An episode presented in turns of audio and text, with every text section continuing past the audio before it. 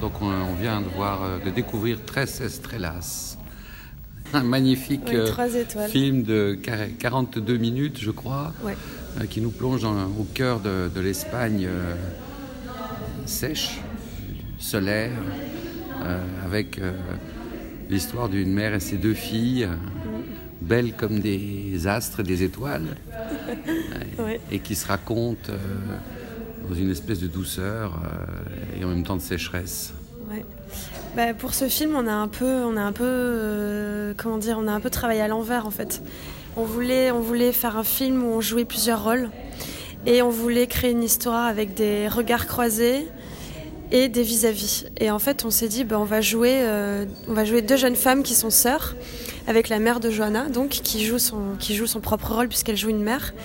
Et on a aussi voulu jouer deux meilleurs amis, donc deux jeunes hommes, qui en fait vont tomber éperdument amoureux de ces femmes, à leur manière, parce qu'ils sont adolescents et ces femmes-là, elles ont quelque chose d'inaccessible. Et en même temps, euh, temps, c'est peut-être la plus belle chose qu'ils ont jamais vue dans leur vie. Du coup, on, a, on est parti aux îles Canaries pendant 10 jours sur l'île de Fuerteventura. Il y a, voilà, il y a beaucoup de vent, c'est une île très, très aride. Il faisait extrêmement chaud. Et en fait, on s'est retrouvés en huis clos dans une maison euh, typique de l'Espagne euh, des années 50. Donc c'était très, euh, très lourd comme ambiance. Il n'y avait pas beaucoup de vent dans le village, il faisait très chaud, il y avait très peu de monde, donc on était vraiment isolés. Et, euh, en fait, on s'est laissé aller à créer des personnages. Et quand ils sont nés, au fur et à mesure du séjour, on décidait de, de jouer des scènes qui étaient plus ou moins en lien avec et le regard des hommes et le regard des femmes. Et c'est après coup, en fait, en rentrant en France, qu'on a fait rédiger un texte par ma mère qui a donné voix aux personnages.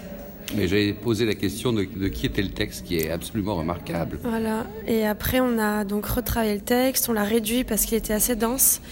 Et on a découpé l'histoire en trois voix, donc la voix de la mère et la voix des deux jeunes hommes, et euh, qui, do- qui donc en fait donne corps à l'histoire. Et c'est via ces voix-là qu'on a pu aussi nous construire notre histoire, qui à la base n'était pas euh, vraiment pensée comme un, comme avec un début, je veux dire, un milieu, une fin. Il y a une grande sensualité euh, dans le film, de très beaux paysages.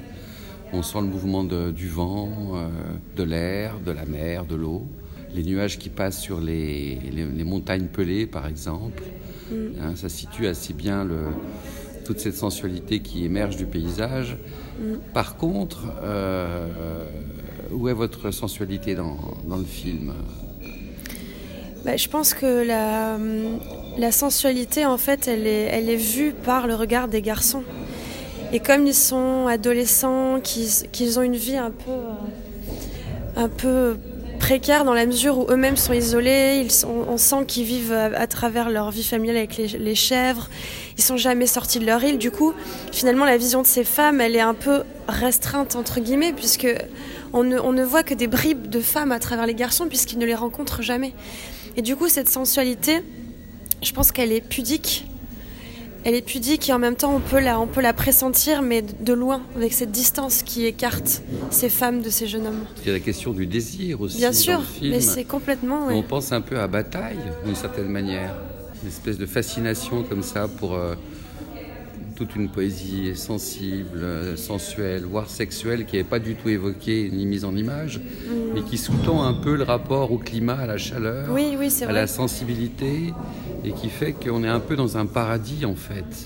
Oui, un- puis alors on parle de, de- de désir et de- de- d'image et de fantasme aussi. Parce qu'à travers les bribes de vie euh, de ces femmes que les, que les jeunes hommes aperçoivent, ben, ils se projettent et donc ils vont imaginer des choses, mais qui sont finalement pas justement trop sexuelles, ou, mais ça reste assez poétique et assez enfantin, voire candide.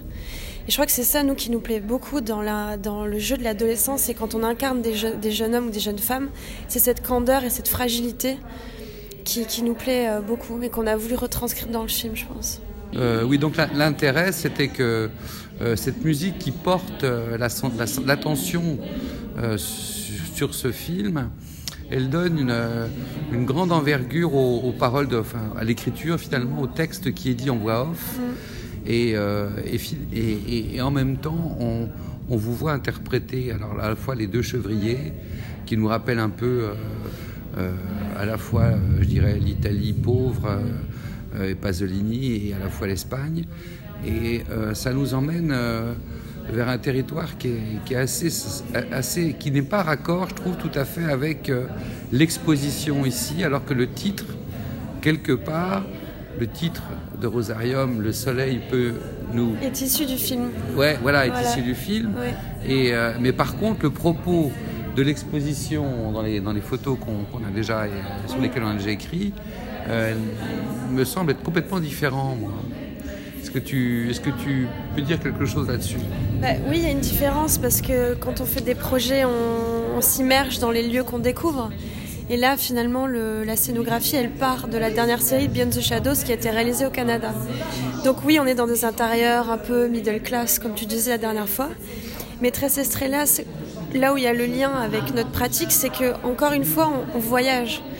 On est dans une autre réalité, on est dans un temps qui est différent. On ne sait pas trop d'ailleurs à quelle époque c'est, je crois. Tres Estrellas, c'est un film d'aujourd'hui, mais ça pourrait être un peu désuet aussi. Et dans notre manière de se mettre en scène, on a un rapport au lieu et à la lumière qui est tellement fort que je pense que ça, c'est le lien et c'est ça qu'on a voulu aussi retranscrire dans Rosarium. Ça parle de voyage et d'une seconde réalité, en fait, où on ne sait jamais vraiment trop où on est et, à quel moment.